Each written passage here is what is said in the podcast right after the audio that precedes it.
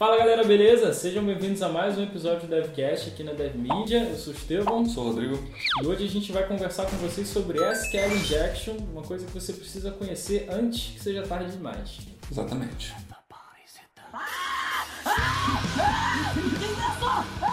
SQL Injection é uma técnica que permite para o usuário do site injetar um código SQL no back-end da aplicação e assim conseguir ou dar um drop table, ou um drop database, ou conseguir alguma informação que esteja ali gravada no banco. Um usuário malicioso. Né? Lembrando que roubar informações dos sites dos outros é um crime. Coisa de ladrão. Ladrão! Ladrãozinho! Por isso use os códigos com moderação. Agora vamos voltar para nossa aula. Beijos. Pois é, nesse caso aqui a gente tem um exemplo em que a gente tem um formulário de login e o nosso back-end ele não está protegido contra SQL injection ainda e a gente vai ver que é muito fácil a gente digitar o e-mail de um usuário e conseguir logar mesmo sem saber a senha. Né? Então a primeira coisa que eu preciso fazer é, em lugar de informar a senha no formulário, informar esse comando SQL aqui. Então eu vou entrar com o meu login e em lugar da senha eu vou inserir o comando SQL, uhum. que eu copiei e colei aqui. O que, que aconteceu? O usuário é encontrado. Eu não informei a senha. Por que, que isso funcionou? Vamos dar uma olhada. Bom, esse comando SQL é uma string.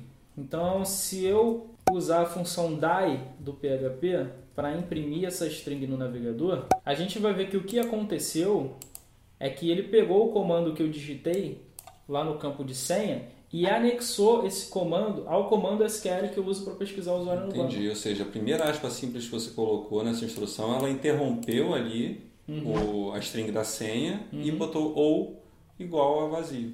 Quer dizer, onde a senha foi igual a vazio ou, ou vazio, igual, vazio a igual a vazio. Como vazio igual a vazio é true, Sim. ele vai retornar o usuário que tiver esse e-mail aqui. Então eu consigo logar só conhecendo o e-mail do usuário sem conhecer a senha. Sim. Tá?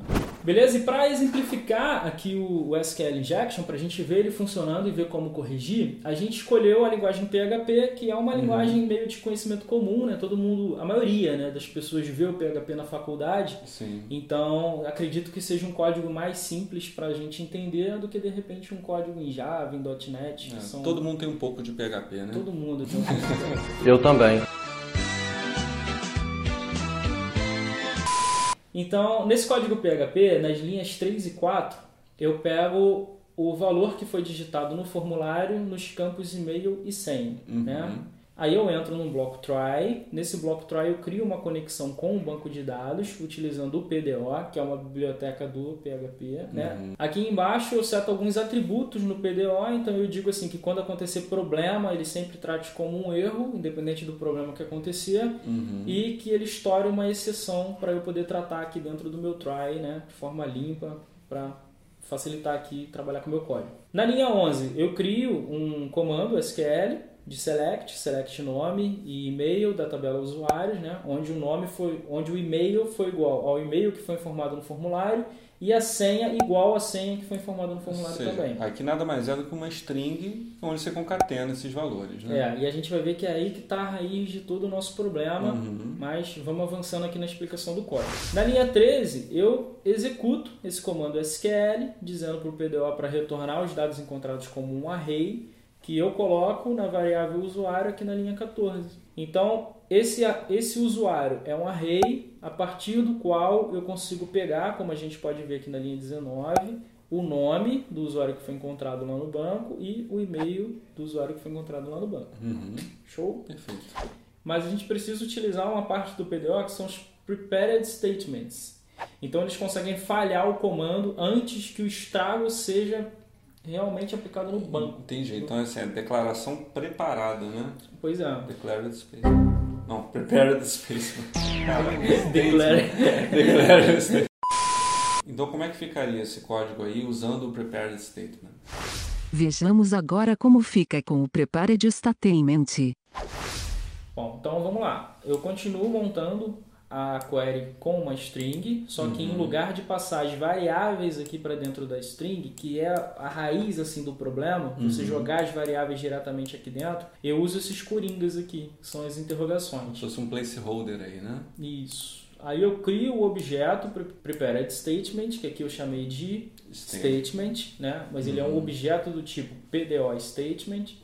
E eu criei esse objeto a partir da função prepare do PDO. Uhum. E já passei aqui qual é o comando SQL com qual o PDO statement vai trabalhar para executar. E aqui nas linhas 15 e 16 eu uso o método bind param para passar o valor para esses coringas. Então, o coringa que está na posição 1 vai receber o valor e meio. Uhum. E o coringa que está na posição 2 vai receber o valor 100. Entendi. Aqui você indica o tipo do parâmetro.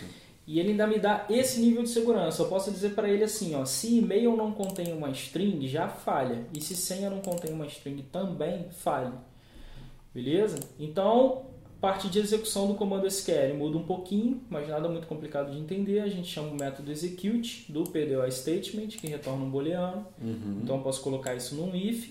E se o comando foi executado com sucesso, eu uso o método fetch do PDO statement para jogar o primeiro registro que foi encontrado aqui na consulta dentro desse array usuário. Beleza?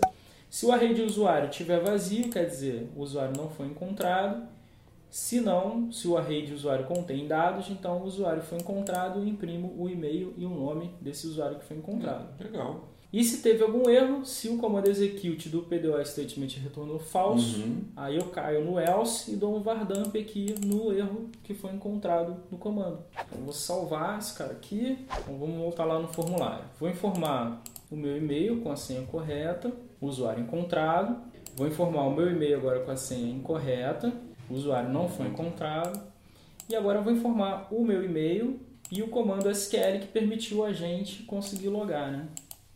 Então tá aqui, o trecho de SQL que permitiu a gente logar no uhum. site tá aqui para ser anexado lá na string de comando SQL. Vou enviar e usuário não encontrado. Ah, legal. Né? Quando a gente trabalha com o PDO statement, é, a gente não consegue ver como foi montada essa string SQL, uhum. né? Mas internamente ele consegue tratar, enxergar que aquilo ali é um comando SQL e que aquilo ali não, não deveria ser executado. E se for executado, esse comando precisa ser removido da string de alguma forma para não gerar nenhum impacto negativo lá no banco de dados. Legal, bom saber disso porque é muito comum você encontrar, principalmente os programadores iniciantes, utilizarem diretamente ali string concatenando esses valores, né? Então com isso aí realmente você tem um código muito mais seguro. Eu tô passada, chocada. Meu Deus! Jesus! É, realmente.